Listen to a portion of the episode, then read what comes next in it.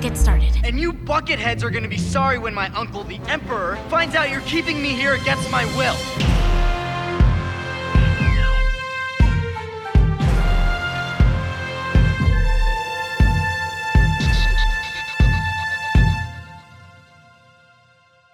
Hallo zusammen, willkommen zu einer Episode über ein besonderes Stück Star Wars Theorie. Und für eine besondere Episode brauchen wir eine besondere Podcast-Partnerin. Hallo, Sophie. Hallo Kevin, es ist mir eine große Freude, mal wieder über Star Wars mit dir zu reden. Danke, dass du mich eingeladen hast. Schön, dass du dazugekommen bist. Erinner unsere Zuhörenden doch nochmal, woher sie dich kennen können. Mm, wir haben schon mal eine Episode zusammen gemacht. Und zwar haben wir da über das Faustmotiv in Star Wars gesprochen. Das war damals sehr aufregend für mich, weil man ja Star Wars nicht so häufig mit so klassischen Kunstwerken in Beziehung bringt. Und du hast diese nerdige Idee von mir einfach aufgegriffen. Und das hat mich wahnsinnig gefreut, dass da so eine schöne Episode draus geworden ist. Damals, als wir über Faust in Star Wars gesprochen hatten, hast du mich schon angestoßen, Kevin, wenn du mal zufällig über die Ringtheorie sprechen möchtest, ja, da bin ich dabei. Und ich finde es schön, dass wir uns jetzt mal die Zeit dafür nehmen, denn ich habe das Gefühl, dass die Ringtheorie gar nicht so vielen Leuten geläufig ist. Es ist auch schon ein paar Jahre her, dass im Fandom größer darüber diskutiert wurde. Das war vor allem 2014, 2015, als ein Star Wars-Fan mit dem Namen Mike Climo einen großen Artikel dazu veröffentlicht hat. Und der Titel heißt, ins Deutsche übersetzt, Ringtheorie, die versteckte Kunst der Star Wars Prequels.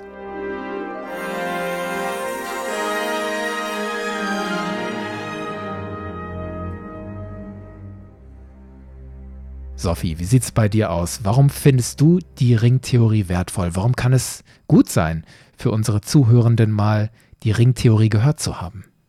Die Ringtheorie ist ein Erklärungsversuch dafür, warum die Geschichte von George Lucas so aufgebaut ist, wie sie ist.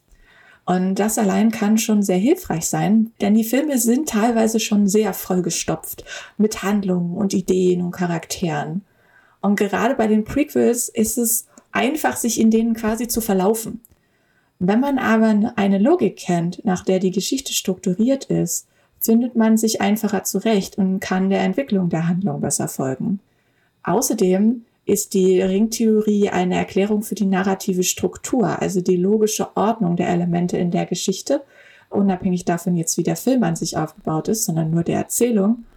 Und solche Strukturen werden von Erzählern und Erzählerinnen benutzt, um dem Publikum zusätzliche Informationen oder auch Bedeutungen in ihrer Geschichte zu vermitteln. Sprich, es ist wichtig für das Verständnis eines Handlungselements, wo in der Geschichte es platziert wurde. Das ist ein Merkmal von Kunst. Die Form eines Kunstwerks trägt zur Bedeutung des Werkes bei. Und das finde ich total faszinierend. Das ist ein bisschen wie mit den Pinselstrichen in einem Gemälde. Auf den ersten Blick ist es nicht wichtig für den Inhalt des Bildes, aber wenn man es genauer betrachtet, dann merkt man, wie sehr diese kleinen Farbflecken den Charakter des Bildes beeinflussen. Sind sie grob oder fein, chaotisch verstreut oder ganz akkurat gesetzt? Und den einzelnen Elementen eines Films kann man auch solche Fragen stellen. Wie tragt ihr zur Gesamtgeschichte bei? Gerade bei Star Wars macht mir das riesengroßen Spaß, weil man da auch nach Jahren immer noch was Neues beilernen kann. Das ist gut, dass du das so sagst. Ich kann mich da andocken. Für mich war allein schon der Anspruch anziehend, den Mike Climo in seinem Titel deklariert. Er wolle versteckte Kunst in Star Wars zeigen. Du sprichst ja auch von Pinselstrichen. Und ich liebe es auch, in Museen vor Gemälden zu stehen und mir dann von einem Audioguide das Bild erklären zu lassen. Und so geht mir das bei Star Wars auch. Gleichzeitig finde ich, man muss von der Ringtheorie nicht unbedingt gehört haben, aber für mich persönlich ist die Ringtheorie eine Art, Star Wars zu interpretieren, die mir ich sage das jetzt sehr bewusst, damals das Hirn weggeblasen hat. Man muss diese Theorie nicht teilen. Es gibt sicher Ansätze, sie auseinanderzunehmen. Aber ich finde es gut, sie zumindest mal gehört zu haben. Vor allem, wenn man offen dafür ist, die drei Prequel-Filme anders zu bewerten, als man das bisher getan hat. Und meine persönliche Wertschätzung für die Prequels und auch für George Lucas ist durch die Ringtheorie massiv gestiegen. Gehen wir mal in die Theorie selbst. Die Ringtheorie ist, wenn man sie voll ausbreitet, sehr komplex. Deswegen lasst uns dem Thema mal Schritt für Schritt nähern. Und dazu spiele ich euch ein Stück Musik vor, das ihr alle kennt.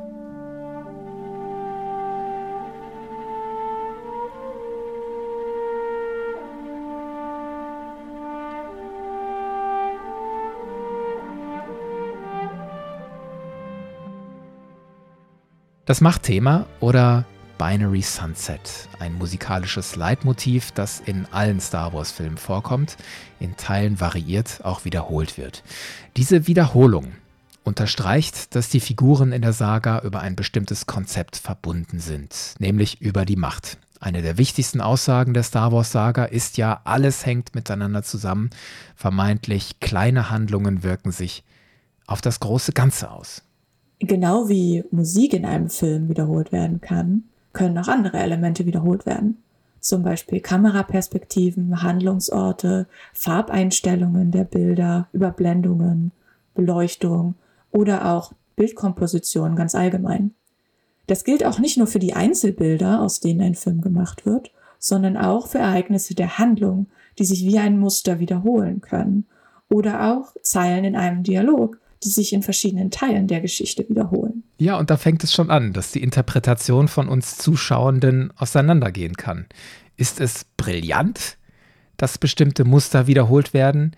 Oder ist das sogenanntes Lazy Storytelling? Sprich, denen da fällt ja nichts Neues ein. Um diese Frage zu beantworten, muss man erstmal herausfinden, ob die Wiederholung tatsächlich aus einem Ideenmangel heraus entstanden ist oder ob sie eine andere Funktion in der Geschichte erfüllt. Mike Climo, der Autor der Ringtheorie, meint, George Lucas hat das Konzept der Wiederholung bei seinen sechs Star Wars-Filmen ganz bewusst eingesetzt und er nutzt dabei eine antike Erzähltechnik, nämlich die Ringkomposition. Die Komposition nehmen wir jetzt mal Stück für Stück auseinander. Und dazu gucken wir erstmal auf ein paar Techniken, die wir später noch brauchen werden. Und die erste Technik, die ich meine, ist Parallelismus. Eine Erzähltechnik, mit der man Gemeinsamkeiten oder Gegensätze zeigen kann. Findet man in der Antike, in der Bibel, in der Dichtung, überall. Beispiel. Erich Kästner, Besuch vom Lande. Sie stehen verstört am Potsdamer Platz und finden Berlin zu laut. Sie möchten am liebsten zu Hause sein und finden Berlin zu groß. Hier zeigen Ähnlichkeiten in der Satzstruktur eine Verbindung und finden Berlin zu laut und finden Berlin zu groß. Parallelismus kann aber auch Kontrast zeigen. Beispiel aus der Bibel Salomon. Ein weiser Sohn ist seines Vaters Freude, aber ein törichter Sohn ist seiner Mutter Grämen. Die Struktur ist hier A, B, C, A', B', C'. A, der weise Sohn, verhält sich zu A', der törichte Sohn. B bringt Freude, verhält sich zu B', bringt Grämen. Und C, seinem Vater, verhält sich zu C', seiner Mutter. Ein weiser Sohn ist seines Vaters Freude, aber ein törichter Sohn ist seiner Mutter Grämen. Diese Struktur wird Stufenparallelismus genannt. Das ist eine Erzähltechnik aus der Zeit, in der es noch keine Schrift gab. Durch die Struktur, durch den Rhythmus, ist es einfacher, sich den Inhalt der Botschaft zu merken und auch sicherzugehen, dass man nicht aus Versehen ein wichtiges Element vergessen hat. Deshalb findet man es so häufig in Mythen, die in der oralen Erzähltradition entstanden sind und erst später in die schriftliche Überlieferung überführt wurden. In diesen Texten wiederholen sich Schlüsselwörter, Sprüche oder auch Ereignisse in der Handlung in einer logischen Reihenfolge. Und das unterscheidet sie von einem modernen Romantext zum Beispiel. Und das ist auch eine Technik, von der George Lucas im Grunde selbst gesagt hat, das habe ich so eingesetzt. Da gibt es in einem Behind the Scenes Video zur Episode 1 eine Stelle, die habt ihr vielleicht schon gehört. Da hat er erklärt.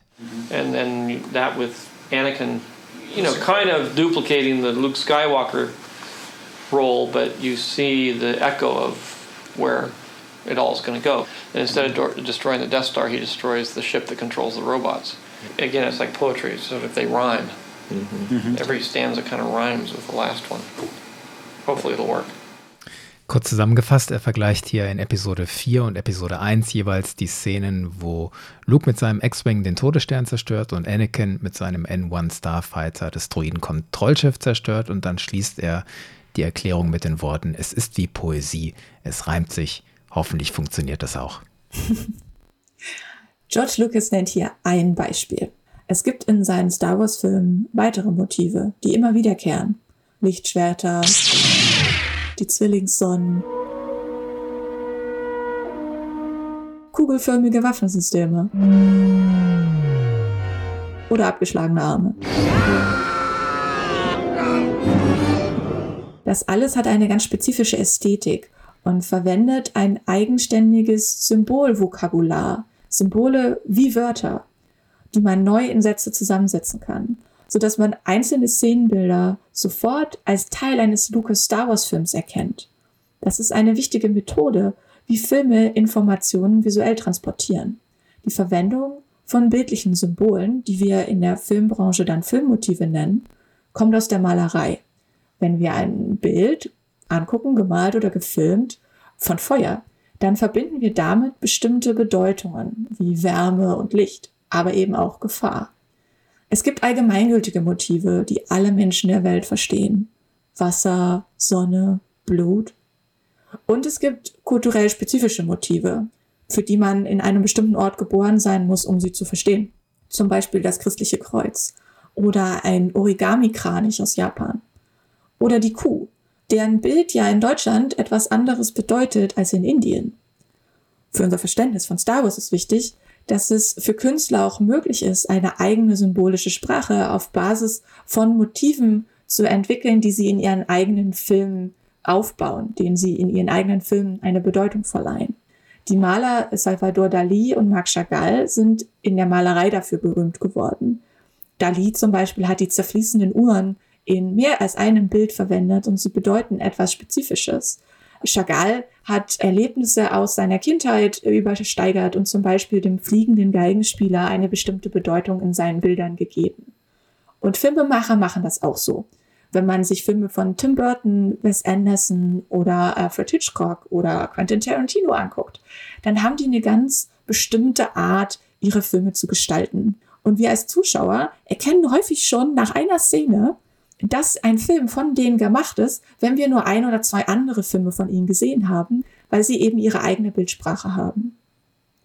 Das Besondere bei Lukas ist, dass er sich nicht nur auf visuelle Symbole beschränkt, sondern dass er noch einen Schritt weiter geht und diese visuellen Symbole in seinen Bildern im Rahmen der Handlung über seine sechs Filme hinweg auf eine ganz bestimmte Art und Weise anordnet. Genau, zum Beispiel die Parallele, die Lukas in dem O-Ton gerade gezogen hat. Anakin in Episode 1 und Luke in Episode 4. Anakin und Luke, das sind beides Jungs vom Wüstenplaneten Tatooine. It just isn't fair. Oh, Biggs is right. I'm never gonna get out of here. I'm a pilot, you know, and someday I'm gonna fly away from this place. Beide kommen aus einer nicht ganz intakten Familie. Luke's just not a farmer, Owen. He has too much of his father in him. That's what I'm afraid of. The Force is unusually strong with him. That much is clear. Who was his father? There was no father. Und beide bekommen die Gelegenheit, in ein Abenteuer aufzubrechen, inklusive einer schönen jungen königlichen Frau, die ihre Hilfe braucht. Help me, Obi-Wan Kenobi. You're my only hope. Our ship was damaged and we're stranded here until we can repair it. I can help. Inklusive einem Jedi-Meister als Mentor. You must learn the ways of the Force if you're to come with me to Alderaan. I'm not allowed to train you, so I want you to watch me and be mindful. Luke und Anakin machen hier als Protagonisten im Verlauf der Trilogien jeweils ähnliche Entwicklungen durch, die nach einem bestimmten Muster angeordnet sind. Das ist frei nach Joseph Campbells Idee von der Heldenreise, wo ja bekannt ist, dass Lucas sich davon hat inspirieren lassen. Im ersten Teil sehen wir den Aufbruch ins Abenteuer. Anakin geht mit Qui-Gon nach Coruscant und Luke geht mit Obi-Wan nach Alderaan. Im zweiten Teil folgt der metaphorische und reale Sprung in den Abgrund. Ein traumatisches Erlebnis, das eine Transformation im Innern des Protagonisten auslöst. Anakin erleidet ein Trauma, als seine Mutter stirbt. Und Luke erleidet ein Trauma, als Vader sich als sein Vater zu erkennen gibt. Im dritten Teil vollenden beide ihre Entwicklung, indem sie eine Entscheidung darüber treffen, wer sie zukünftig sein wollen. Anakin unterwirft sich Palpatine und sagt, I will do whatever you ask. Luke dagegen widersetzt sich Palpatine und sagt, You failed, Your Highness. I am a Jedi, like my father before me. Und so kann man Parallelen zwischen allen sechs Filmen sehen. A, Episode 1, hat viele Parallelen zu A' Episode 4. B, Episode 2, hat viele Parallelen zu B' Episode 5. Und C, Episode 3, hat viele Parallelen zu C' Episode 6.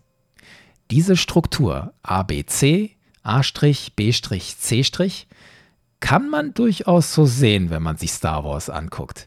Aber es liegt noch eine andere Struktur zugrunde. Die Ringkomposition.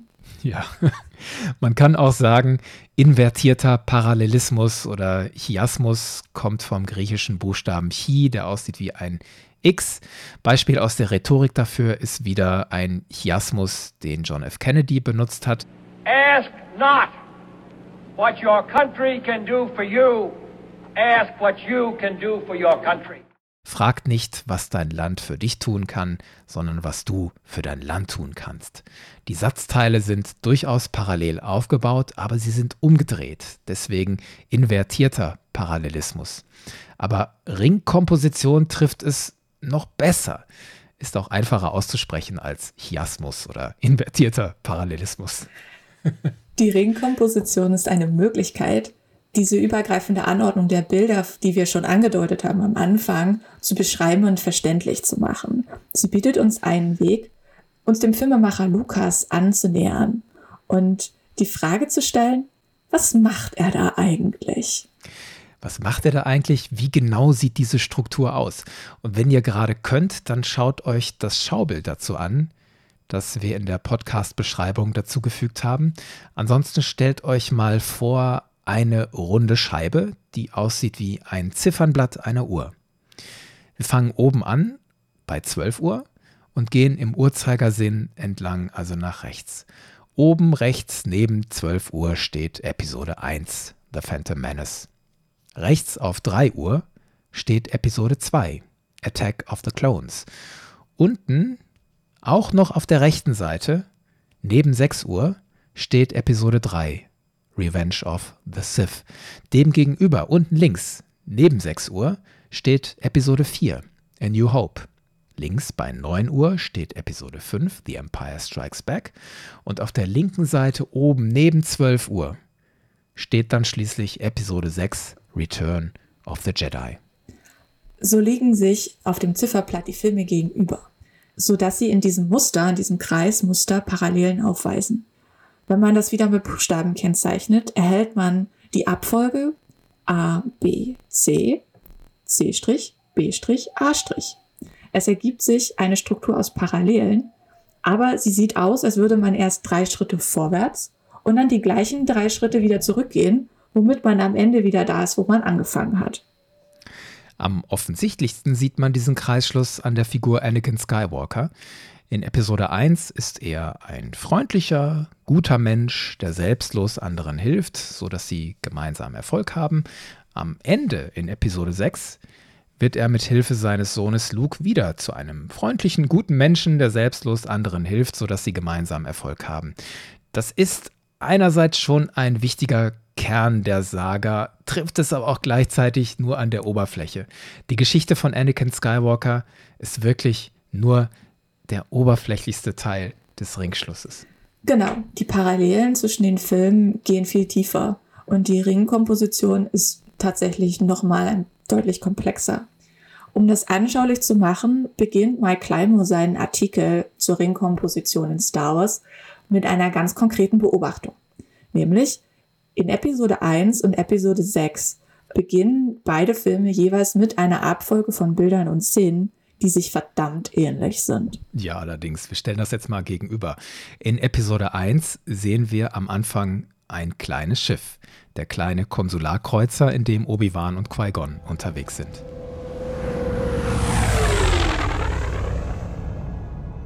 In Episode 6 sehen wir ein kleines Schiff, die kleine Lambda-Fähre, in der Vader unterwegs ist.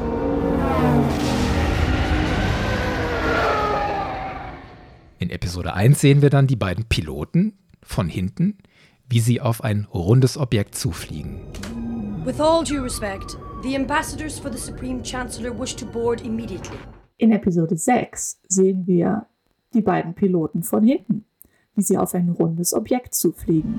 Command Station, this is ST-321, code clearance blue. We're starting our approach. Deactivate the security shield. In Episode 1 sehen wir, wen die Piloten angefunkt haben, nämlich Newt Gunray, der die Landung dann genehmigt. Yes, of course. In Episode 6 sehen wir, wen die Piloten angefunkt haben. Einen imperialen Offizier, der die Landung genehmigt. You are cleared to proceed. We're starting our approach. So super.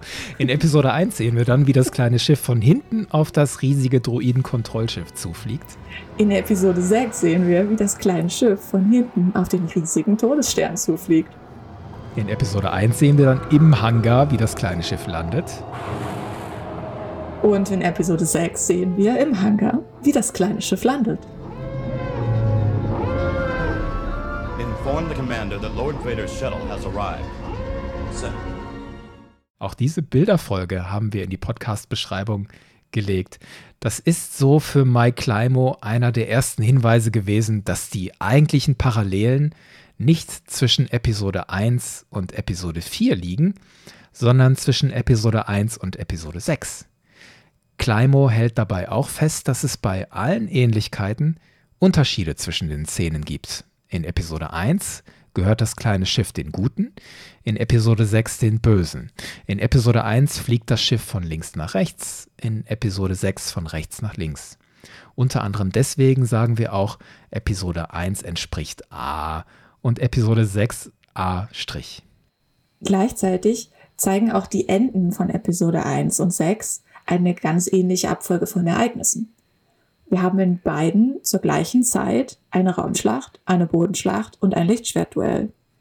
In beiden Filmen stürzt der böse Gegenspieler am Ende einen Schacht hinunter. Und in beiden Filmen stirbt die Vaterfigur und bekommt eine Feuerbestattung. Das sind noch weitere ganz offensichtliche filmische Parallelen zwischen Episode 1 und Episode 6.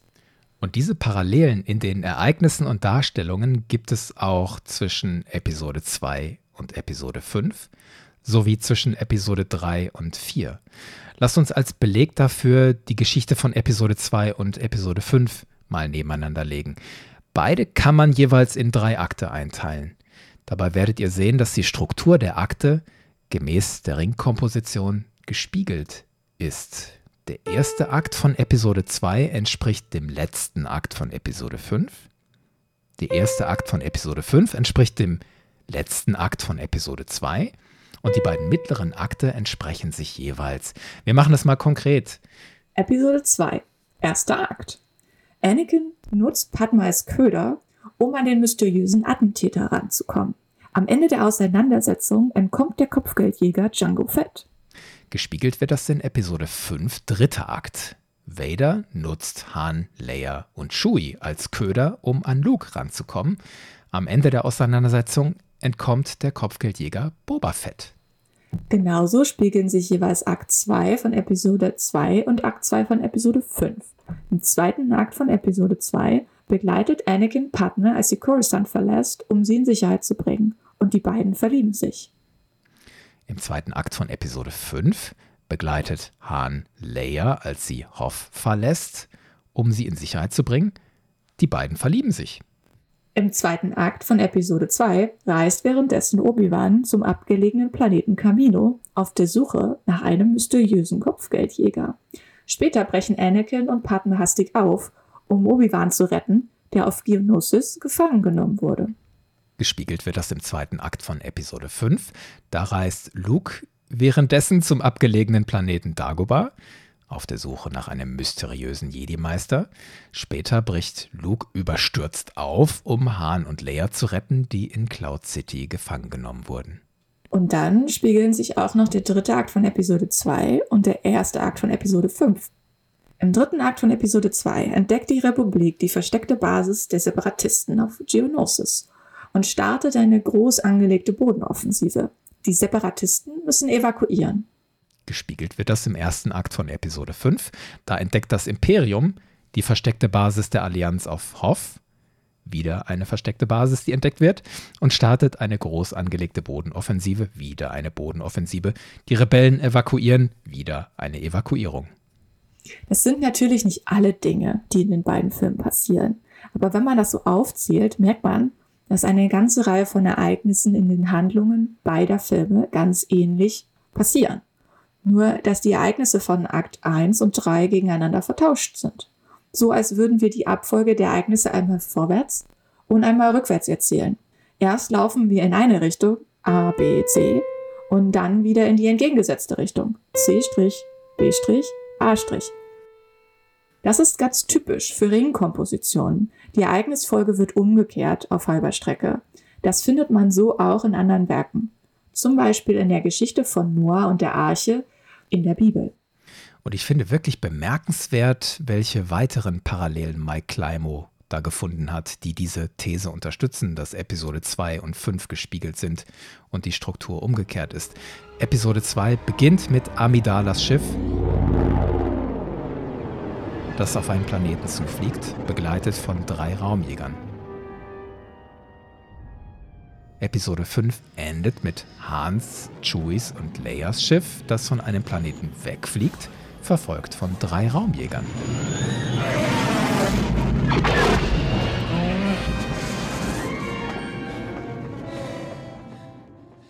Oder am Anfang von Episode 2 stürzt sich Anakin in eine tiefe Häuserschlucht. Once again, you've proved you feel excuse me. I hate it when he does that. Und am Ende von Episode 5 stürzt sich Luke in einen tiefen Schacht. It is the only way.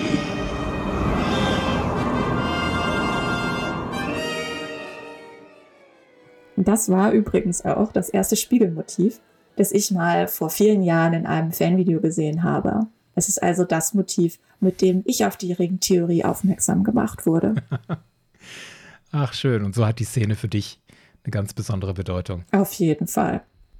Jetzt haben wir Parallelen aufgezeigt zwischen Episode 1 und 6 sowie zwischen Episode 2 und 5, wobei es bei Episode 2 und 5 Kreuzparallelen sind, ein Chiasmus, wenn du so willst.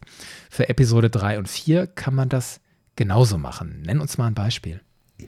Ich finde, Revenge of the Sith beginnt mit einer der großartigsten Weltraumschlachten, die je für einen Film inszeniert wurden.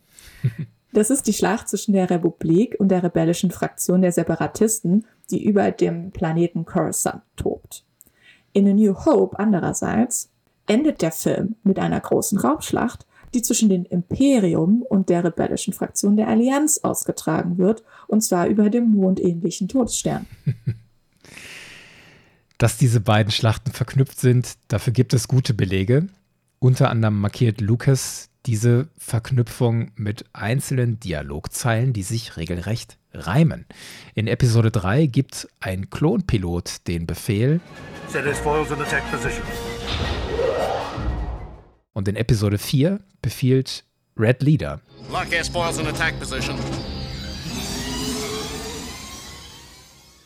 Das passiert nochmal. In Episode 3 wird Obi-Wan von Buzz Droids angegriffen und funkt zu Anakin.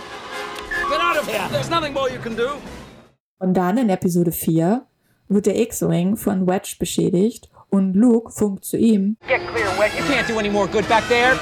Und dann ist da noch eine der schrecklichsten Parallelen zwischen Episode 3 und Episode 4.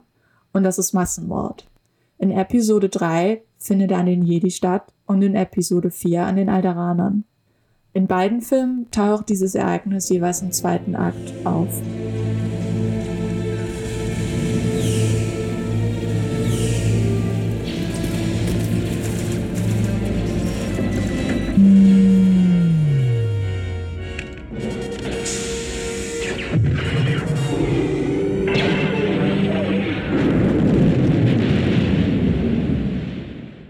Damit haben wir jetzt einmal angesehen, wie sich die übergreifende Struktur der Ringkomposition in der Geschichte der Filme zeigt. Ja, und vielleicht halten wir an dieser Stelle nochmal fest, was wir bisher haben, sortieren das nochmal und entwickeln es weiter, weil ich kann mir vorstellen, dass man da ein bisschen als Zuhörender den Faden verlieren kann.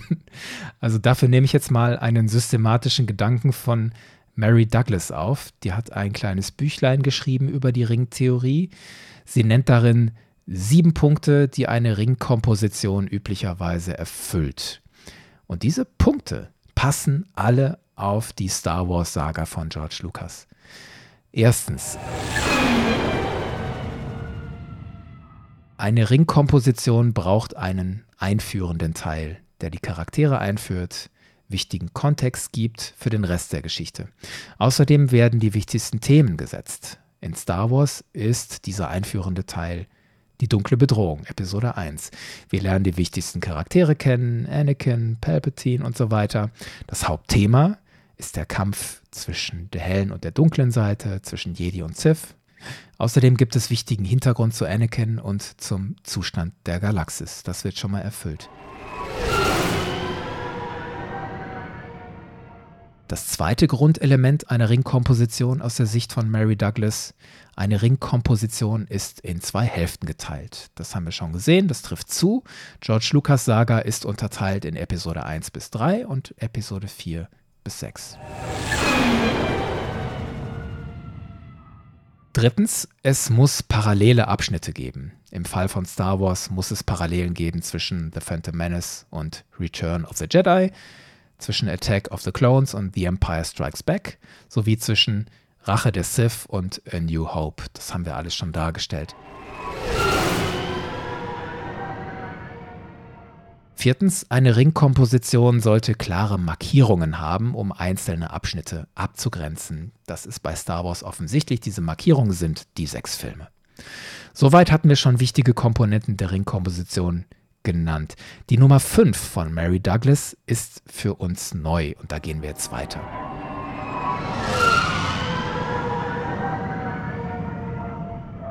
Das fünfte Element einer Ringkomposition. Eine Ringkomposition sollte in der Mitte aufgeladen sein. Also nicht, wie man das vielleicht normalerweise denkt, dass die Klimax, der Höhepunkt gegen Ende der Geschichte liegt, sondern in der Mitte. In der Ringkomposition sollte dieser Höhepunkt in der Mitte des Rings liegen. Und welcher Film liegt in der Mitte des Star Wars Rings, Sophie? Revenge of the Sith. ja, genau. Once more the Sith will rule the galaxy. I will do whatever you ask. First galactic empire! Not with me, then you're my enemy.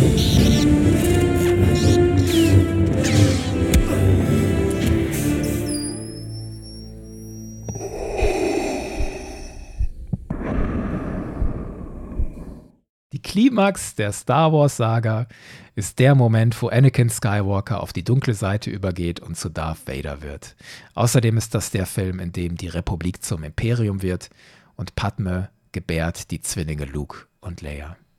Genau, die große Katastrophe liegt in der Mitte der Geschichte, im Zentrum des Rings. Hier wird der Kernkonflikt der Erzählung ausgetragen. In Star Wars ist es ja bekanntlich ein doppelter Konflikt. Einerseits zwischen der Demokratie und der Diktatur und andererseits der innere Konflikt von Anakin rund um die Frage, welche Seite der Macht er angehören will. Und da ist es, wie du gesagt hast, eine Erzählung, in der der epische Zusammenprall der Kontrahenten in der Mitte stattfindet, ist für uns Zuschauer ungewohnt.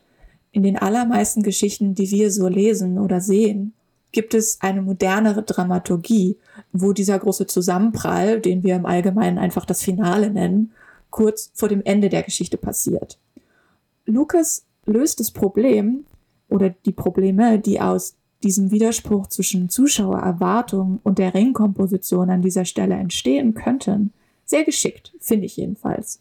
Denn die Unterteilung der Hexalogie in zwei Trilogien ermöglicht es ihm, die große Schlacht in der Mitte seiner Ringkomposition zum Finale einer der Trilogien zu machen. Dieses Ereignis also an einer Stelle zu platzieren, wo seine Zuschauer es auch erwarten und wo es gleichzeitig die Struktur erfüllt, der seine Geschichte folgt. Der Konflikt in der Mitte und am Ende seines Rings wird auch gespiegelt. Das erlaubt es ihm, die große Kernfrage einmal mit einer negativen und einmal mit einer positiven Antwort zu versehen. Denn die Geschichte stellt ja die Frage, in was für einer Gesellschaft will die Galaxy Far Far Away leben? Was für ein Mensch will Anakin sein? Anakin wird zweimal vor die gleiche Wahl gestellt. Einmal entscheidet er sich destruktiv und einmal heroisch. Tiefpunkt und Hochpunkt des Rings ergeben sich aus dieser Spiegelung des Kernkonflikts beinahe von selbst. Das finde ich schon super treffend formuliert. Und jetzt wird die Ringtheorie noch etwas komplexer, nämlich mit der sechsten Eigenschaft nach Mary Douglas. Eine Ringkomposition sollte innerhalb des großen Rings weitere kleine Ringe haben. Das sind die beiden Trilogien. Episode 1 bis 3 und Episode 4 bis 6. Sie bilden eigenständige Ringe innerhalb des großen Hexalogie-Rings, der aus allen sechs Star Wars-Filmen besteht. Und dabei können Episode 3 und Episode 6 jeweils Elemente der beiden vorangegangenen Filme wiederholen.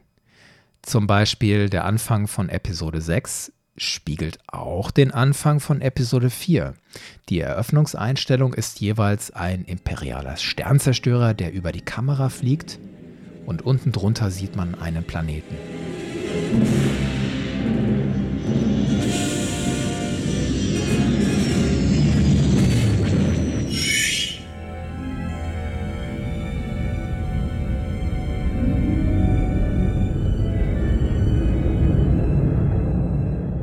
Der Anfang beider Filme spielt auch auf Tatooine. Und der erste Teil beider Filme legt den Fokus auf R2D2 und C3PO, die eine holographische Botschaft abliefern sollen. What mission? What are you talking about? Help me, Obi-Wan Kenobi. You're my only hope. The message, Artu, the message. Greetings, Exalted One. Allow me to introduce myself. Episode 6 greift in der finalen Auseinandersetzung des Films Elemente aus Episode 4 wieder auf, nämlich den Angriff auf den Todesstern, und Elemente aus Episode 5, nämlich das Lichtschwertduell zwischen Luke und Vader. Diese beiden schon vorher bekannten Motive aus den ersten beiden Filmen der Trilogie werden dann in Episode 6 noch mit neuen Elementen, nämlich den Ewoks und dem Schildgenerator, zusammengeführt. Und damit bildet das Ende von Episode 6 einen Rückschluss zu den anderen Teilen der Trilogie und bildet seinen eigenen Ring. Man kann sagen, dass in einer Ringkomposition narrative Muster wie Matruschkas ineinander geschachtelt werden. Es gibt kleinere Muster, die sich in größeren Ringen auch wiederholen. Matruschkas, du meinst diese aus dem russischen Kulturkreis stammenden Puppen, diese kleinen Frauen, die alle gleich aussehen und die man dann so ineinander stapeln kann. Ganz genau. Und genau wie bei Matroschkas können diese erzählerischen Ringe auch richtig klein sein. Gemessen an der großen Gesamtgeschichte. Spannendes Beispiel dafür die Geschichte von Qui-Gon Jinn. Hm, das ist eins von meinen Lieblingsbeispielen. Qui-Gon macht im Laufe von Episode 1 mehrere Rollenentwicklungen durch. Als erstes, wenn wir ihn kennenlernen, ist er Diplomat und Friedensstifter. How do you think this trade viceroy will deal with the Chancellor's demands? These Federation types are cowards. The negotiations will be short. Er wird dann ziemlich schnell in die Rolle des Bodyguards für eine Politikerin gedrückt oder von den Ereignissen dazu gezwungen, diese Rolle einzunehmen. Und gegen Ende des Films wird er zu einem Kämpfer, fast einem Soldaten in einem kriegerischen Konflikt, bis er schließlich stirbt.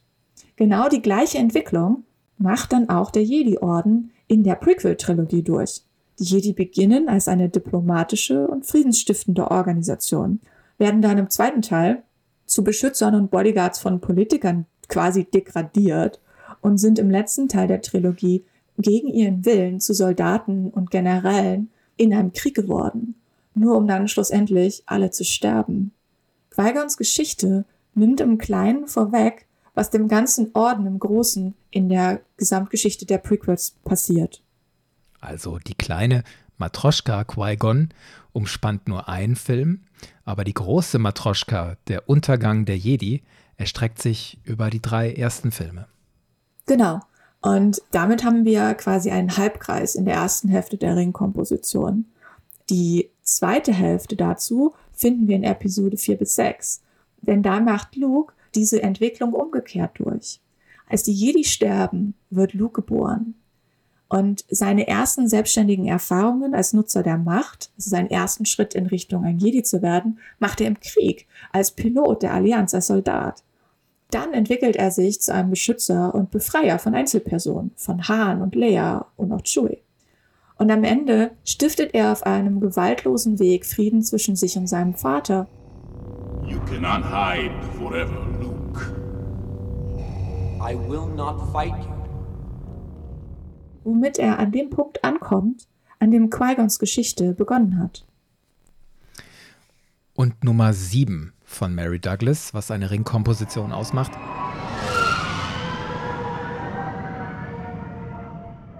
Eine Ringkomposition sollte einen Abschluss auf zwei Ebenen finden. Auf der Ebene des Visuellen und der Motive und auf der Ebene des Thematischen. Für die visuellen und motivischen Parallelen haben wir ja schon eine ganze Reihe von Beispielen genannt. Also zum Beispiel gespiegelte Bildeinstellungen, gespiegelte Charakterentwicklungen oder filmische Symbole, die spiegelverkehrt wieder auftauchen. Das erweckt so ein bisschen den Eindruck, als würden sich Anfang und Ende der Geschichte gegenseitig anschauen, aufeinander zulaufen und so als könnten sie sich in einem Punkt treffen. Auf diese Art und Weise führen die visuellen Motive die beiden Filme formal zusammen. Und auf der zweiten Ebene, der thematischen, passiert es auch. Das Ende von Episode 6 kündigt die Wiederkehr einer Demokratie an, wie sie lange vor Episode 1 einmal existiert haben muss. Und auf der Charakterebene haben wir Anakin, der sein beschützendes und liebendes Selbst wiederfindet, das er in seiner Kindheit zu verlieren begann. Und dann haben wir da natürlich den großen Brocken, die Prophezeiung, von der Qui-Gon uns zu Beginn der Geschichte erzählt die wird dann am Ende der Geschichte von Luke und Anakin erfüllt. Dieser letzte Kreisschluss zwischen A, der offenen Prophezeiung vom Anfang, und A', der erfüllten Prophezeiung, ist für uns als Zuschauer wahrscheinlich der Teil von dieser ganzen Theorie, der der normalst ist. Ja. Denn es ist ein Aspekt der Geschichte, den wir in unzähligen Büchern und Filmen auch heute noch so sehen, weil es immer wieder benutzt wird. Das Motiv ist aber uralt. Und es stammt genau aus denselben Geschichten der Griechen und der Hebräer, aus denen wir auch die Ringkomposition kennen. Dieses Motiv ist schon in seiner Grundstruktur ein Ring. Denn eine Prophezeiung ist ja nur dann eine richtige Prophezeiung, wenn sie am Ende wahr wird, wenn also Anfang und Ende übereinstimmen. Und damit ist dann auch der Ring geschlossen. Episode 1 beginnt in einer Zeit des relativen Friedens. Episode 6 endet in einer Zeit des relativen Friedens. Diese Klammern geben ein Gefühl von Abgeschlossenheit. Mary Douglas sagt, dass Charaktere am Ende kriegen, was sie verdient haben. Das kann auch Versöhnung bedeuten, wie bei Luke und Anakin, oder sie erfüllen eine Prophezeiung, Versprechen oder Flüche. In Episode 1 weist Qui-Gon Anakin die Prophezeiung zu, dass er der Auserwählte sei, der die Macht ins Gleichgewicht bringt. Am Ende von Episode 6 nimmt Anakin das Gute, was er noch in sich hat, und zerstört mit Hilfe von Luke den Imperator und erfüllt damit in gewisser Weise diese Prophezeiung. Und wen das noch nicht überzeugt, dass hier eine Ringkomposition am Werk sein könnte, für denjenigen gibt es noch weitere Argumente und Beispiele. Sophie. Genau, wir haben das ja vorhin schon erwähnt, dass Ringkompositionen im Allgemeinen einen Hochpunkt und einen Tiefpunkt, die Katastrophe haben. Und diese beiden Punkte sind bei Ringkompositionen immer in der Mitte und an diesem Anfangende. Es gibt aber Unterschiede. Manchmal ist die Katastrophe am Anfang, Ende und der Hochpunkt in der Mitte. Bei Star Wars ist das aber so, dass natürlich die Katastrophe in der Mitte liegt. Und die Geschichte läuft auch auf diesen Tiefpunkt zu, denn die Prequels sind eine Tragödie. Alles, was in den Prequels passiert, wird im Laufe der Zeit immer, immer schlimmer. Die Geschichte bewegt sich nach unten. Und in der Originaltrilogie haben wir das Gegenteil. Wir haben eine heroische Erzählung. Die Geschichte entwickelt sich quasi aus der Katastrophe heraus nach oben weil die Anstrengungen der Charaktere die Zustände in der Galaxie tatsächlich verbessern können. Man könnte mit einem Speederbike den Ring innen abfahren.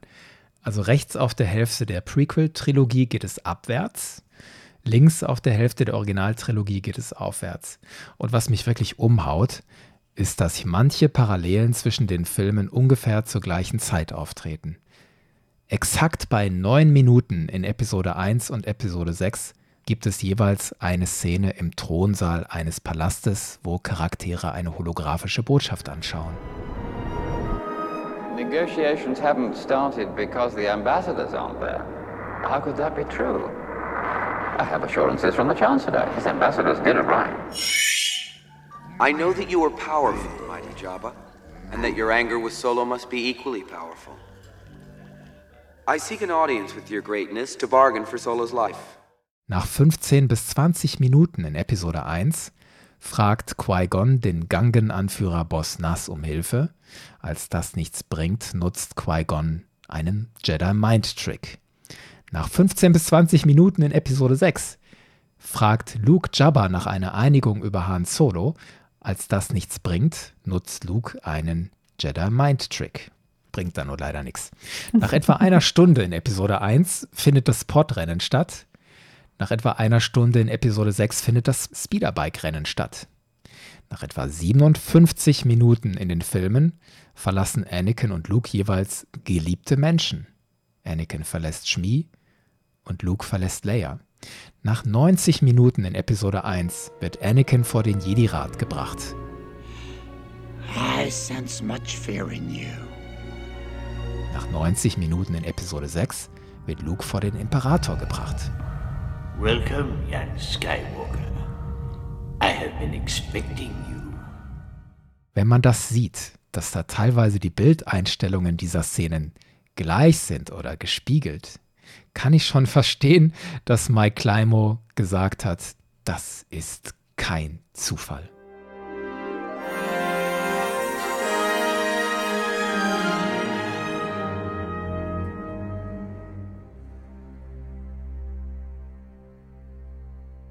Eine große Frage, die ich mir dann dabei stelle, ist, ist die Ringkomposition mehr als nur ein Bauplan?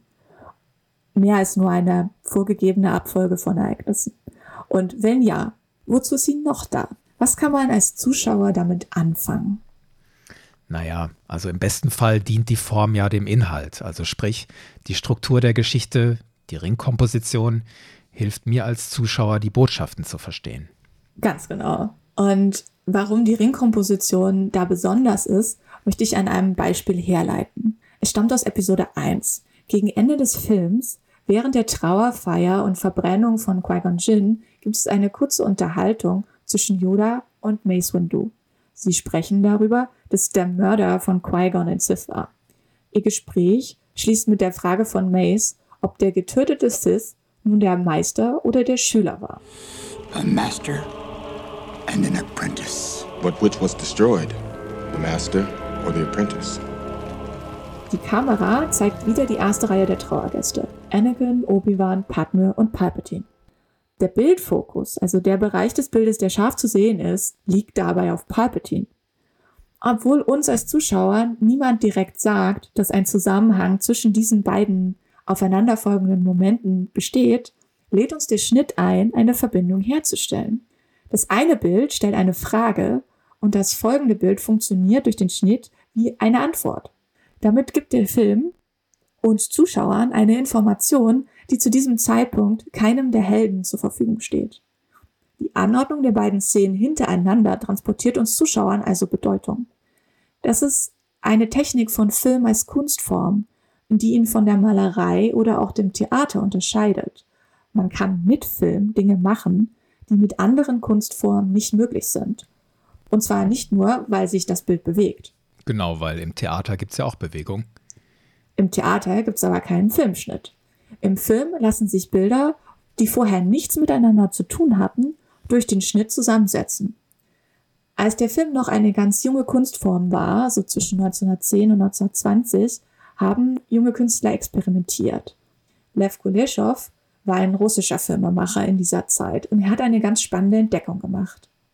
Wenn man zwei Aufnahmen hintereinander schneidet, werden die Zuschauer eine Verbindung zwischen diesen Bildern herstellen, auch wenn da eigentlich gar keine ist. Er hat zum Beispiel eine Aufnahme von einem Mann, der neutral blickt. Und die nimmt er dann und schneidet sie zusammen mit einem Bild von einem halbleeren Teller. Und dann hat er die gleiche Aufnahme von dem Mann genommen und sie mit dem Bild eines verstorbenen Kindes kombiniert. Dann hat Kuleschow die Zuschauer gefragt, was glaubt ihr, was der Mann empfindet? Lass mich raten, bei der ersten Kombination sagten die Zuschauenden, der Mann hat Hunger. Und bei der zweiten sagten sie, der Mann ist traurig. Ja, obwohl es ja die gleiche Aufnahme des Schauspielers ist. Hm. Das ist der sogenannte Kuleshov-Effekt. Er beschreibt, dass Film in seinen Zuschauern verschiedene Gefühle oder Erkenntnisse erzeugen kann, je nachdem, wie die Bilder zusammengeschnitten und in eine Beziehung zueinander gesetzt werden. Um so eine inhaltliche Beziehung zu erzeugen, muss man Szenen aber nicht hintereinander anordnen. In einer Ringkomposition wird der inhaltliche Zusammenhang zwischen zwei Szenen erzeugt durch die Variation der Motive A zu A', B zu B' und so weiter. Diese Variation zeigt eine Veränderung an. Und hier ist der Punkt, wo die Form anfängt mit dem Inhalt zu korrespondieren. Denn die großen Epen und Mythen, aus denen diese Erzählform entstanden ist, drehen sich um Transformationsprozesse, entweder in einer Gesellschaft oder in der Entwicklung einer Persönlichkeit. Das wird uns dann sowohl über den Inhalt der Geschichte als auch über die Form der Geschichte transportiert. Was wir auch am Anfang gesagt haben, Lukas spricht in diesem Zusammenhang gerne von Reimen. Zwei Wörter, die sich reimen, sind nicht identisch. Die Wörter haben am Ende gleiche Silben, aber am Anfang andere Silben. Ast, Rast, Knast und so weiter. Und so ist es auch mit zwei korrespondierenden Bildern in zwei sich quasi gegenüberliegenden Star Wars-Filmen. Sie zeigen das gleiche Motiv, aber in einer abgewandelten Form. Manchmal sind es Spiegelbilder, die gleiche Bildkomposition, aber spiegelverkehrt. Zum Beispiel Vaders Shuttle fliegt zum Todesstern von rechts nach links, Qui-Gons und Obi-Wans Kreuzer fliegt zum Droidenkontrollschiff von links nach rechts. Genau. Oder es sind motivische Gegensätze, also Sonnenaufgänge und Sonnenuntergänge. Oder eben die zwei Seiten einer Medaille, wie die helle und die dunkle Seite der Macht. Manchmal stellt die Änderung des Bildes aber auch eine Entwicklung dar. Wir haben zum Beispiel die Raumjäger der Klone, die sich später weiterentwickeln in die X-Wings. Bei der Mode der Republik sehen wir opulente, bunte, individuelle Gewänder. Die Mode des Imperiums kennt nur noch schwarz, weiß, grau und Uniform. Hier hat eine Entwicklung stattgefunden. Sobald man zwei korrespondierende Bilder gefunden hat, lohnt es sich immer, einen Blick auf die Unterschiede zu werfen, weil sie von Lucas benutzt werden, um die Szenen mit Bedeutung anzufüllen. Er betreibt damit Foreshadowing und er zeigt Charakterentwicklungen. Die Reime von Lucas sind filmische Selbstzitate, wobei er sich eben nicht selbst kopiert, sondern ein bestehendes Bild hernimmt und es visuell verändert und damit die Bedeutung des Bildes ändert. Wenn man weiß, welche Bilder sich reimen, quasi einander zitieren, kann das dabei helfen, die Geschichte, die Lukas uns erzählen will, besser zu verstehen. Genau bei solchen Beispielen, die du genannt hast gerade, frage ich mich, ob wir da nicht doch zu viel reininterpretieren. Dass die X-Wings in den Prequels von den ARC 170 Fightern gespiegelt werden. Ist das nicht einfach eine logische Entscheidung, die aus der Designabteilung kam? Also Ryan Church hat gesehen, nun, es gibt irgendwann im Laufe der Star Wars Zeitrechnung X-Wings. Warum soll es nicht vorher Jäger geben, die so ähnlich aussehen? Das gleiche bei den AT-ATs und den AT-TEs. Das Imperium hat AT-ATs und dann kann die Republik doch vorher vielleicht schon Kampfläufer haben, die etwas kleiner sind, aber ähnlich aussehen. Gleichzeitig denke ich, es war ja auch Lukas Entscheidung, sich aus all diesen Designentwürfen ausgerechnet für diese Modelle zu entscheiden. Also, dass er die ARC 170 Fighter genommen hat und die ATTEs. Ausgerechnet diese Modelle und dann hat er sie auch noch dort platziert, wo er sie platziert hat. Wie stehst du dazu? Mm, ich denke, dass die Platzierung hier eine wichtige Rolle spielt. Lukas verstärkt die Ähnlichkeit zwischen den Schlachten in Episode 2 und 5. Die großen Schlachten von Episode 2 und 5 sind in mehrerlei Hinsicht Spiegelbilder. Zunächst einmal handelt es sich ja um das gleiche Motiv, das haben wir schon erwähnt. Und die große Armee der die Galaxie dominierenden politischen Macht greift die Basis einer rebellischen Fraktion an, die daraufhin fliehen muss. Der Ablauf der Handlung ist der gleiche. Spiegelverkehrt sind sie erst einmal durch die umgekehrte Position im Film. Im Episode 2 findet die Schlacht am Ende statt, in Episode 5 am Anfang. Sie sind aber auch motivische Gegensätze. Die eine Schlacht findet auf einem heißen, roten Wüstenplaneten statt. Die andere auf einem bläulich-weißen, bitterkalten Eisplaneten. In der bildlichen Darstellung des Krieges zitiert Lucas in Episode 2 Bilder von Soldaten und Staubwolken, wie wir sie aus den Golfkriegen oder aus Afghanistan kennen. Also Auseinandersetzungen, in denen ein übermächtiger demokratischer Staat, die USA, der Angreifer ist. In Episode 5 bezieht er sich hingegen auf gängige filmische Darstellungen des Krieges an der Ostfront im Zweiten Weltkrieg. Also einen Krieg, den ein übermächtiger faschistischer Staat begonnen hat. Das Kriegsgerät, das du genannt hast, ist eine weitere Variation. Die Waffensysteme, die ATTEs und die ATATs sind ähnlich, genau wie die Rüstungen der angreifenden Soldaten, die Klone und die Sturmtruppler. Das impliziert eine technologische Entwicklung zwischen den beiden Zeitpunkten der Szenen. Allerdings stellen all diese Variationen des Bildes der angreifenden Armee eine Verbindung zwischen der Republik und dem Imperium her und eben nicht zwischen der Republik und der Allianz. Mit diesen filmischen Mitteln, also der gespiegelten Position der beiden Szenen im Ablauf der Filme, der dargestellten technologischen Entwicklung und der Rolle als Aggressor in der Schlacht, wird eine inhaltliche Brücke geschlagen zwischen der Republik und dem Imperium, womit Lukas uns illustriert, dass das eine sich in das andere umwandelt. Er bringt hier diesen Transformationsprozess, den er in der Geschichte erzählt, in seine Bilder. Er verknüpft Inhalt und Form. Lass uns auf die Zielgerade einbiegen. Bei all dem frage ich mich, ist das alles zu viel interpretiert oder wollte George Lucas das wirklich? Meine Haltung ist inzwischen viele Parallelen zwischen den Filmen war mir früher auch schon aufgefallen. Also viele der Beispiele, die wir auch genannt haben. Aber ich dachte halt, Log S-Foils in Attack Position, das ist ein Star Wars interner Reim zwischen zwei Raumschlachten. Punkt.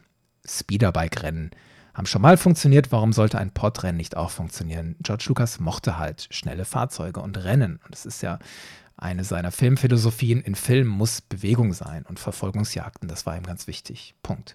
Anakin Skywalker treibt seinen Podracer viel höher, als so ein Ding eigentlich fliegen kann. Das sehen wir in Episode 1. Das gleiche macht seine Tochter Leia dann in Episode 6.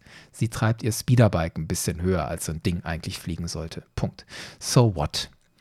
Auch bei jeder einzelnen Parallele in den Bildkompositionen kann ich denken, das ist Zufall oder Qui-Gon Jinn steht vor Boss Nass, so wie Luke Skywalker vor Jabba steht. So, die Bildfolgen sind ähnlich, weil George Lucas filmhandwerklich einfach so arbeitet. Er inszeniert solche Konfrontationen gerne in dieser Reihenfolge. Mit diesem Bildaufbau. Punkt. Aber Mike Climo hat hinter all diesen Reimen ein System erkannt. Die Parallelen häufen sich an bestimmten Punkten in der Saga und zwar an ganz bestimmten Punkten, sodass jede einzelne Parallele ein Beleg ist für seine Argumente und für seine Gesamttheorie der Ringkomposition. Die schiere Masse dieser Belege ist so immens, dass ich persönlich sie gar nicht ignorieren kann. Da ist offensichtlich was dran, denke ich. Mit der Ringkomposition konnte Lukas alle Geschichten zusammenziehen und eine einzige lange Heldenreise von Anakin Skywalker erschaffen, von der Kindheit bis zum Tod. Und im Zuge dieser Heldenreise kann Anakin dann sich mit den Gegensätzen helle Seite und dunkle Seite auseinandersetzen. Und da kommt dann das Stichwort rein, was du auch schon gebracht hast, Transformation. Am Ende kann Anakin über diesen Gegensatz helle, dunkle Seite hinauswachsen. Joseph Campbell hat ja herausgearbeitet, dass ein Held im Laufe seiner Reise so ein Gegensatzpaar überwinden muss. Campbell spricht da eben auch von Transformation. Und mit der Ringstruktur zeigt Lukas diese Transformation über einen Zeitraum von sechs Filmen. Gleichzeitig denke ich auch, wenn man will, kann man die Ringtheorie auch dekonstruieren. Wenn man will, kann man die Prequels immer noch scheiße finden und argumentieren, äh, Schauspielerei ist schlecht, die Dialogs sind schlecht und Jar nervt und so. Kann man machen. Also wer so denkt, der wird sich von der Ringtheorie auch nicht davon überzeugen lassen, dass die Prequels bessere Filme sind, als man vielleicht auf den ersten Blick denkt. Und was ich gerne machen würde, wäre den Autoren fragen, George, wolltest du das eigentlich so? Ich kenne jetzt keine Aussage von Lukas, wo er sagt, ja, Episode 1 bis 6, das ist Ringkomposition. Was es aber gibt, sind Aussagen von ihm, die in die Richtung gehen. Ach, wisst ihr, hinter den Prequels steckt ein bisschen mehr, als ihr vielleicht denkt. Vielleicht erkennt das ja der ein oder andere eines Tages. Ja, man muss auch die Möglichkeit in Betracht ziehen, dass Lucas die Reime und die Ringkomposition hauptsächlich als Werkzeug verwendet hat, um sich in seiner eigenen Geschichte zurechtzufinden. Mhm. Und um eine innere Logik zur Verfügung zu haben, nach der er die Elemente anordnet, so dass dabei nichts Wichtiges verloren geht. In dem Fall hätte Lucas die Reime und die Ringstrukturen so ähnlich benutzt wie die Geschichtenerzähler vor 2000 Jahren, die ein Epos ohne Schrift richtig wiedergeben wollten. Also diese Erzählstruktur als Hilfsmittel zur Navigation in der Komplexität ihres Werkes benutzt haben. Und ich glaube auch, dass dieses Muster der Ringkomposition in den Filmen zu allgegenwärtig ist, um nicht absichtlich umgesetzt worden zu sein. In Filmen mit einer solchen Inhaltsdichte sind die einzelnen Bestandteile niemals zufällig angeordnet. Also sie können natürlich zufällig angeordnet sein, aber das ist hier offensichtlich nicht der Fall.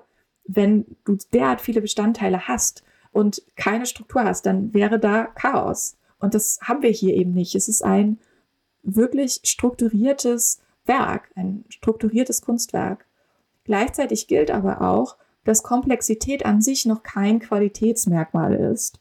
Ein Kunstwerk kann ja zum Beispiel auch völlig überfrachtet sein. Es ist aber schon ein Zeichen von echtem künstlerischem Können, ein komplexes Werk zu schaffen, das in sich schlüssig und konsistent ist. Ob das einem dann gefällt oder nicht, hängt natürlich von den eigenen Qualitätsmaßstäben ab. Mir persönlich gefällt vor allem die Möglichkeit, über die Reime einen Zugang zu den Ideen zu bekommen, auf die Lucas seine Geschichte gegründet hat. Man hat natürlich immer die Freiheit, die Intention des Autors zu ignorieren und sich nur seine eigene Interpretation von einem Werk zu bilden. Ich persönlich finde es aber ungemein interessant, meine Ideen über die Filme mit dem zu vergleichen, was der Autor oder die Autorin in den Film hineingeschrieben hat, weil man daraus eben viel lernen kann und weil man Dinge entdecken kann. Wenn ich eitler Künstler wäre, hätte ich schon die Hoffnung, dass das eines Tages jemand entdeckt und darauf hinweist. Glaubst du nicht, Lukas hat gehofft, irgendjemand wird es eines Tages erkennen und dann werde ich dafür gefeiert werden? Das ist tatsächlich in der Kunstszene debattiert. Es gibt Künstler, die sind mit ihren Geheimnissen, wie sie etwas gemacht haben, ins Grab gegangen, weil sie die Magie ihres Werkes nicht unterwandern wollen. Und andere, die erzählen quasi nur darüber, wie sie etwas gemacht haben und ganz wenig darüber, was das eigentlich bedeuten soll. Das ist sehr unterschiedlich. Ich persönlich wäre auch zufrieden mit dem Gedanken, einem sehr einfachen Gedanken. George Lucas hat das alles so für sich gemacht, weil er ein Künstler ist, weil es ihm gefällt. Und gerade wenn man bedenkt, wo er herkommt und was er sein wollte, also diese Avantgarde, zu der er gehören wollte, er nennt sich selbst in Interviews immer wieder einen Perfektionisten. Er weiß aber auch, dass es den perfekten Film nicht gibt. Er hat das in der Dokumentation zu Light and Magic auf Disney Plus so schön gesagt. But that's how movies get made. They don't get made right, they get made the best possible way under the circumstances. Filme werden nicht gut gemacht, sagt er. Sie werden unter den Umständen, unter denen sie entstehen, so gut es geht gemacht. Und hier kann er jetzt für sich sagen, ich habe in meiner Saga den Ring geschlossen und das ist unter den Umständen eigentlich ganz gut so. Ach, man könnte rund um die Ringtheorie noch viel mehr ins Detail gehen. Man könnte auch den Fokus aufziehen mit der Frage, wie spielt die Sequel-Trilogie in die Ringkomposition eigentlich mit rein? Das sind alles interessante Fragen für eine andere Zeit. Sophie, danke für diese kleine Tour in die Star Wars Ringtheorie. Ich danke dir. Es hat mir sehr viel Freude gemacht, darüber mit dir zu sprechen. Und danke euch Zuhörenden, dass ihr bei uns geblieben seid über die Stunde. Gebt uns Rückmeldungen. Habt ihr uns gut folgen können? War euch das neu? War euch das bekannt? Fehlen euch Sachen? Habt ihr Fragen? Kommt mit uns ins Gespräch. Ihr könnt es machen in den Kommentaren direkt unter dieser Folge oder in den üblichen sozialen Netzwerken, wo Bucketheads präsent ist. Das ist unter anderem auf Instagram, auf YouTube unter den Folgen kann man kommentieren. Macht das gerne, schreibt mich auf Twitter an, kommt ins Gespräch mit uns. Auch wenn ihr vielleicht zu schüchtern seid, um mit Kevin zu sprechen, ihr könnt ja auch mit anderen Leuten darüber reden. Ich finde es so schön, dass man in Star Wars so viele Dinge finden kann. Und wenn man der Ringtheorie ein bisschen in ihr Labyrinth hineinfolgt, vielleicht findet ihr was, womit ihr jemand anders, der auch ein Star Wars-Fan ist, begeistern kann. Selbst wenn der vielleicht oder sie die Prequels nicht so toll findet, aber es gibt immer was zu entdecken. Und ja, ich hoffe, dass wir euch ein paar Sachen zeigen konnten, die es zu entdecken gibt heute. Danke fürs Zuhören. Von mir auch Dankeschön. Und bis zum nächsten Mal. Macht's gut. Ciao. Tschüss.